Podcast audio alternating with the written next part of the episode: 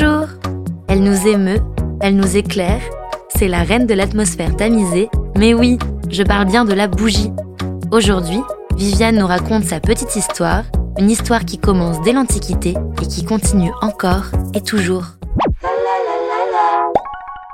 Dès 3000 avant Jésus-Christ, l'homme savait utiliser la chandelle et utilise assez rapidement la torche pour s'éclairer.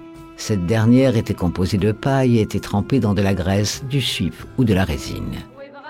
Mais ce n'est qu'au IIIe siècle de notre ère que la bougie apparaît. D'ailleurs, l'origine du mot bougie provient de Bougaya, une ville de Kabylie en Algérie, aujourd'hui Béjaïa, qui fournissait une grande quantité de cire utilisée à la place de graisse animale dans les chandelles à cette époque. On commence alors à produire des bougies basses en cire d'abeille, une vraie révolution. Autre petite révolution, au IVe siècle, les bougies sont utilisées dans les rituels religieux. C'est l'empereur Constantin qui imposa la présence de bougies lors des cérémonies chrétiennes. Au Moyen Âge, la demande de bougies en cire d'abeille augmente. Comme il s'agissait d'une matière disponible en quantité limitée, ces bougies étaient principalement réservées aux seigneurs. En 1643, le cirier Claude Trudon commence à fabriquer des bougies pour les paroisses et l'éclairage domestique.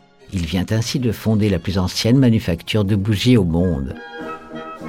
En 1783, le chimiste suédois Carl Schill fait bouillir de l'huile d'olive avec de l'oxyde de plomb et découvre la glycérine. Plus tard, et pour aller dans ce sens, le chimiste français Eugène Chevreul découvre la stéarine. Ces deux éléments seront à la base d'une industrialisation massive de la bougie et du savon.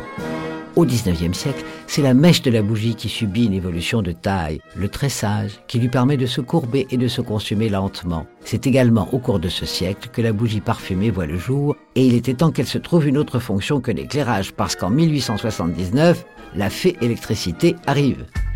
De nos jours, la bougie est essentiellement décorative et olfactive. Des maisons comme Diptyque l'ont vite compris, devenue une référence dans l'univers de la bougie tout comme Sir Trudon, qui a su garder encore et toujours la première place.